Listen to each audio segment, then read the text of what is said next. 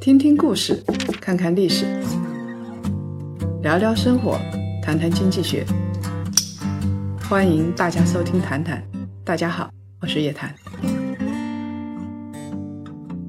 二零一八年刚开年的时候，《人民日报》发表了一篇评论，他说：“诚信沦丧是当前经济下滑的根本原因。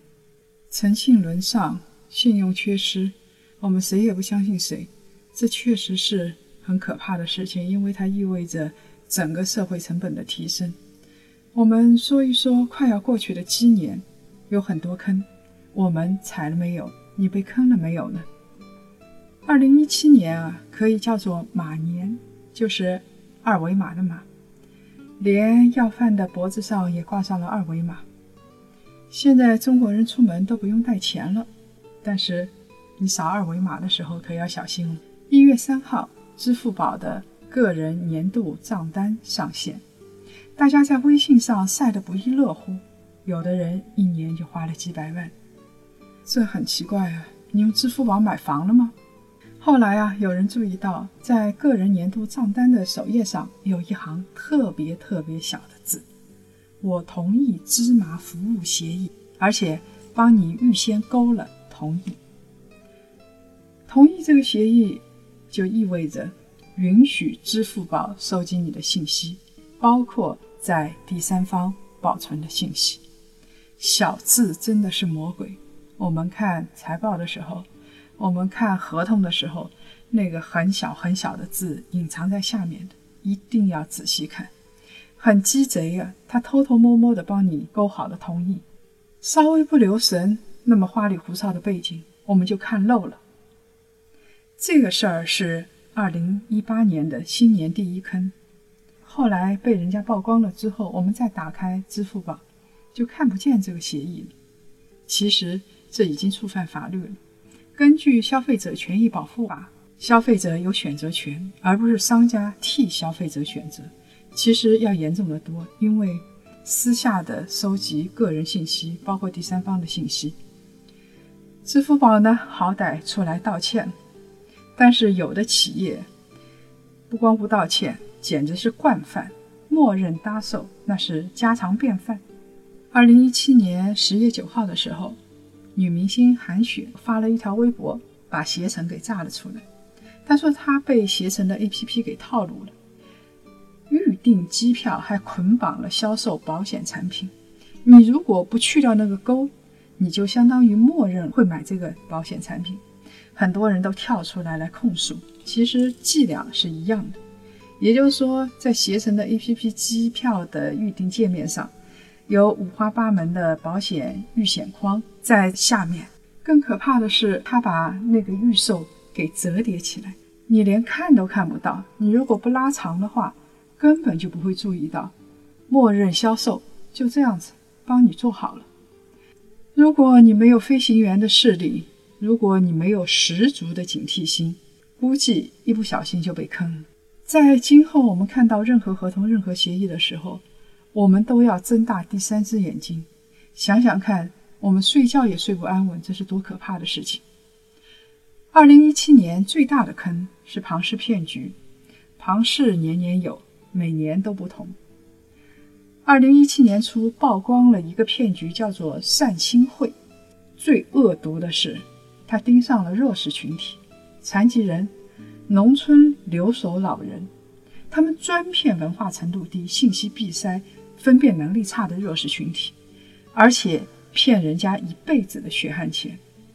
他们打的旗号叫做“众福共生”，共产、共享、共生、共赢，带领劳苦大众走向社会主义理想化经济模型，为国家精准扶贫发力，为供给侧改革助力，让人不明觉厉。其实穿上了马甲，它也是传销。善心会的招数无外乎交入门费、拉人头、层级团队计酬这三招，听起来有点复杂啊。就是说，你要加入这个善心会，你要交入门费，入门费很低，只要三百块钱，你花三百块钱的年费注册一个善心会的账号，激活了之后呢，你就可以选择投资方式。每次投资你要用它的善心币，用一到两个，每个币呢一百块钱。你投了之后，你坐在家里就等着钱从天上来了。它的十五天的收益率可以高达百分之五十。我想，任何一个稍微懂一点金融、神经正常的人都不会上当。但是，这样的骗局在农村却大行其道。他骗了一百多万人，涉及金额是三十亿元，喊着最漂亮的口号，做着最恶毒的事情。他们给自己从头到尾来了一个包装，就像女人去从头到尾整容一样。他们的打款不叫打款，叫做布施；收款呢，叫做受助。他的投资收益和提成收益大部分是不能变现。你要把它变成善心币，然后换取慈善购物平台上的大米、面粉、食用油、棉衣、棉被。他们每一次返利都要拉一个大幅的横幅，叫做“送温暖下乡”。这样的照片在他们的平台上，在网络上四处传播。我听着真的有点恶心。这样的骗子都拿善心啊、慈善啊、布施啊。连宗教都被他们亵渎了。其实他送你一瓶油，或者你用善心币购买一些大米，能花多少钱呢？但是就是这样的小利，能够骗很多人，他们就被洗了脑，加入传销组织。这就像很多大爷大妈们领了一桶油就可以进入传销组织一样，然后可以买上万块钱的保健品。还有二零一七年年末爆发的钱宝网，这个网真的蛮离奇的，它涉案金额五百亿元，比起一珠宝来是有过之而无不及。钱宝网啊，它是由张小雷控制的，江湖人称雷哥。他之前是吃过官司的，之前的案件叫做范亚美事件。一九九七年前后，张小雷呢先后把五十多名中国小球员。送到南美去留学，收费融资就收了一千多万块钱。大家想想看，一九九七年的一千多万块钱，跟现在的几亿差不多了。然后他把这些小球员送到乌拉圭，但是他们父母发现，小球员发现了，到了那边之后啊，那简直是住进了贫民窟啊，条件非常简陋。实际上，他的这个活动只花了百万元左右。然后剩下来的那八九百万到哪儿去了？没了，就此消失。然后张小雷进入监狱，出狱之后的张小雷啊，在南京创办了钱宝网。我就奇了怪了，真的很纳闷：个有前科的人，一个骗过人的人，居然有案底的，他也能做互联网金融，门槛低到这种程度，可见当时管理混乱到什么程度。钱宝网。推出了一个新的玩法，叫做广告点击分成模式。大家有没有观察到，经常上网的时候跳出一个广告，就是说你点击广告你就能收钱，看看广告你就把钱赚了。其实也很简单，主要也是入门费。你用户注册成为钱宝网的会员，要缴纳保证金，然后你到任务大厅去看广告、填问卷。玩游戏，完成任务之后拿回保证金，赚钱好轻松哦！所以很多人当时都注册去看广告去了。张小雷同志，他注册了上百家公司，自己担任法人代表的公司七十二家，有很多公司没过多久就被注销了。你注册那么多家公司，明眼人一看就知道。这些公司拿来倒钱啊，倒来倒去，你到最后就不知道倒到哪儿去了。他用后面投资人的钱去付前面的高额收益，这就是最最典型的、最最传统的庞氏骗局。你们是不是应该上当的人也要反省一下自己呢？一珠宝事件曝光之后呢，南京警方就开始查钱包网。张小雷跑到上海注册了一家新公司。继续他的广告点击大法，到二零一七年十二月二十六号，张小雷实在没办法，我估计有很多人要拿着刀砍他了，然后他自己去了公安局，还属于自首。张小雷自首之后，很多保粉还为张小雷说话，觉得不可思议。信雷哥得永生啊，认为钱宝网怎么可能会倒呢？自己的钱还能拿得回来？很蹊跷的是，就在张小雷自首的那一天，钱宝网的官方微信还推送了一条张小雷的视频，送了他们的保粉一副对联，叫做“司城关岁月无期，岂欠一名。”笑天狼四海有涯，可曾中托？他的横批可讽刺了，叫做“忠信相随”。这个流氓还是挺有文化的，他的对联好像还蛮是那么回事儿的。这个张小雷除了骗钱之外，他好像对足球是真爱。他投资了一家俱乐部，叫做钱宝足球俱乐部。在中国足球乙级联赛中，连续两年获得第六名、第四名，他倒是满足了自己的心愿了。很多人被他坑得倾家荡产。其实识别这些庞氏骗局有那么难吗？你不用智商很高啊，你只要不贪婪就可以了。但是很多人一看到高回报，一看到高提成，就疯了。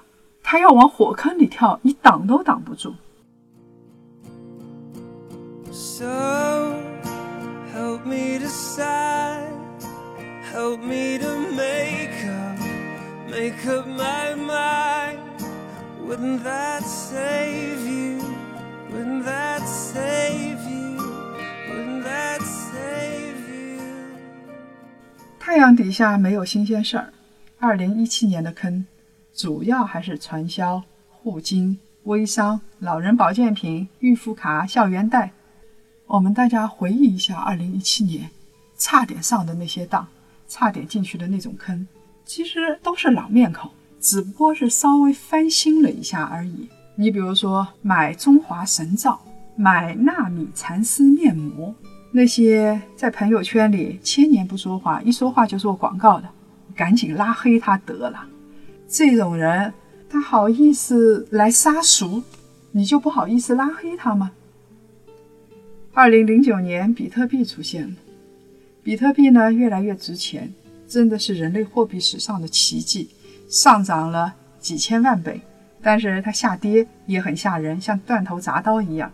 有人看到比特币赚钱了，以太币赚钱了，各种各样的虚拟货币就出来，除了你自己拿着之外，没有其他任何用处。很搞笑的是，A 股上市公司。根本跟比特币八竿子打不着的公司，只要说自己有比特币概念，那它的股价就涨疯了，涨百分之四十、百分之六十。国内啊，现在虚拟货币就有上百种，大家听着啊，有没有听到过？百川币、摩根币、贝塔币、马克币、暗黑币、克拉币、华强币。天哪，你只要能想得出来，它都有币。那有一个人说起来挺可怜。但是我不知道他怎么想的，叫做陈满，不知道有没有听说过？他呢，因为一起杀人焚尸的案件，他坐了二十三年的牢，但是他是冤狱，被冤枉的。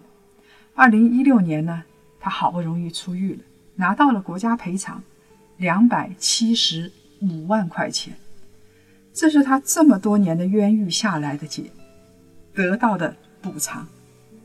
很奇怪的是。他拿到钱没有多久，就投了一百万到维卡币里头，家人怎么劝，死劝他也不听。我觉得他当时已经着魔了。然后还有上海奥森连锁的健身房，你买了他的健身卡，你发现一夜之间四十家连锁店一起倒闭，高管集体失踪，数千万的会员费没了，打水漂了。然后你看他是不是骗？他是有预兆的。这些奥森的股东们，他先是办了一家金融理财公司，然后高回报揽钱，然后自己疯狂的去收购自己卖的这些健身卡、会员卡，用这些健身卡到银行去套贷款。四楼搞健身，六楼卖理财，骗了会员费，再骗投资款，这个套路很溜啊。有的套路很难防，因为它是高智商犯罪，他揣摩你的心理，一步一步的把你引到沟里去。但是有的犯罪，那绝对是对人智商的侮辱啊！但这样的坑也有人跳，为什么会这样子？首先是缺乏常识，动不动就是一个理财产品，年均的收益率百分之三十、百分之四十，做梦啊！巴菲特那么多年啊，股神吧，他的年复合收益率百分之十九啊！如果他给你百分之二十、百分之三十的固定回报，他立马得关门啊！什么样的生意能够有这么高的回报？就是去贩毒，风险也很大呀。善心会的慈善购物平台宣传，他一款山寨手机一天可以销售四千万块钱。一台手机一天销售四千万是什么概念？你又不是苹果，又不是华为，人家一年卖一百多亿。如果是这样的公司的话，我们全都拜他为师得了。有很多人他不相信常识，不相信很朴素的道理，他就相信这个世界上会出奇迹。我们对自己的智商会多么没自信，才会相信这样的奇迹？第二个呢是贪婪，贪婪是七宗罪之一。我们有时候明明觉得，哎，这个东西有问题哦。怎么会回报那么高呢？但是看其他人都得到了这么高的回报，看到这么高的回报，我们就图人家的收益呀。等到第一次他把百分之二十的收益交到我们的手上，那这个时候一切的风险都放到脑后面了。我们相信我们百分之二十、百分之二十会一直收下去，一直到把本金拿回来为止。那你有没有想过？如果是这样的话，你投一百万下去，你过几十年，你的财富就超过巴菲特了。有的诈骗是很搞笑的，比如说让你交这个费交那个费，比如说他让你用他的善心币去买东西去赌博，侮辱人的智商啊！但是还是有人信。当我们面临利益的时候，有时候我们的智商是没有下限的。第三个原因呢，就是。心存侥幸，有一篇报道是这么说的：在二零一七年的庞氏骗局里头，就出现了一种专门的队伍，叫做职业受害人。他们其实聪明的，也看得清楚这是不是一个骗局，但是呢，他们觉得击鼓传花不会传到自己这一棒上。在他拿到收益之后，立马可以把这个炸弹交到人家手上，然后他自己全身而退。这跟 A 股市场很多人很像，有很多人明明知道这个公司是家烂公司，这个股票是不能买，但是现在有人就是在炒作，庄家在炒，怎么办？跟庄，他相信自己肯定不会接最后一棒。你怎么知道自己不会接最后一棒？对自己的跟庄能力也太有信心了。现在的庄家因为风险大，越来越狠了。股市里有一种叫做涨停板战法，就是散户跟着游资专买涨停板上的股票，博第二、第三个涨停。死在打板上的游资是不计其数，散户也是尸横遍野。现在从二零一七年、二零一八年我们看到的那些庄家，他为了脱手的话，他基本上是断头铡刀的。跌停式的出货，这种时候你怎么出来？你就是不想接最后一棒，这个炸弹也在你的手上。每个人都想财富自由，这是人的美好的愿望，没什么不好的。但是你想把自己的财富自由建立在别人的痛苦之上，你总想接一个炸弹，然后把这个炸弹扔出去，炸死别人，让自己火中取栗，全身而退，别人就炸死。存着这样的心，我估计上当的可能性就特别大，接最后一棒的可能性也特别大。那我们怎么绕开这些坑呢？有四个原则：第一，睁大眼睛，耳朵根绝对不能软，凡事知道怎么回事，心里有数。你不知道，你去问别人，不要假装自己知道。第二个呢，投资理财你要找的是有信用、有资质的平台。有信用、有资质的人，凡是超过百分之十收益率的这些平台，这些承诺，你都要小心一点。你想想看，你长得又不是电影明星，你又没有巴菲特的能力，人家为什么要把百分之十、百分之二十甚至更高的回报给你？第三个呢，就是不了解的不做。我们投资任何一个项目都要做尽职调查。当然，你不是说跑到人家的库房里去盘点了，这个也不太可能。但是你起码知道人家是卖什么的，这两年在店里卖的好不好，有多少人在用，喝的人多不多，看看人家的财报。你如果是这样的东西，你都不调查，那骗局就容易落到头上。那你想想看啊。很多人在二零一七年年底、二零一八年年初的时候都在说：“哎呀，我要买了比特币就好了。”幸亏你没买。现在究竟有多少人懂比特币的定价系统？反正我是不懂。那个钱不该我们赚，我们就不赚。最后呢，要警惕一类人，他明明是让你投资，但是呢，让你投资的时候，他说的不是投资，他满口说的是慈善呐。感情啊，孝顺呐，甚至派一个美女上门来骗老爷爷，这基本上肯定，这样的公司从根本上走的就是歪门邪道。我相信二零一八年会有很多新的坑出来，我们要做的是绕开各种各样的坑。表面上看起来是新的坑，你比如说股市里头，然后互联网金融里头，归根结底是一样的，要么传销，要么承诺你高收益。然后让你把一大堆本金给他，来分享上期两位朋友的留言。一位叫牛魔王的朋友说：“成功的男人和漂亮的女人是社会财富，很难归某一个人拥有。”哎，这话要看怎么说了啊。当然，我们都可以欣赏漂亮的女性，当然我们都可以学习成功的男人。但是如果他们真的进入家庭了之后，从家庭的角度来说，他们就不是社会财富了，他们就只能是归对方所有。所以这就叫家庭经济共同体嘛，家庭利益共同体。还有一个朋友叫广场这边，他说啊，每一个阶层都有自己的游戏规则、困惑和欲望，圈子不同，每个圈子它的欲望、它的风格也是不一样的。其实最后考验的都是自己的教育修养和价值体系。我们既要努力奋斗，奋斗过了之后，又要看开放下。哎，这位朋友说的非常有道理啊！既有人性的豁达，我们知道我们需要财富自由，我们就去做。但是有时候，当我们努力过了之后，拼命过了之后，我们要看开放下。有的事情我们自己能决定的。有的事情我们可以请教朋友，那有的事情就交给老天好了。You gotta swing the bat. Too many years of dying. Why is that?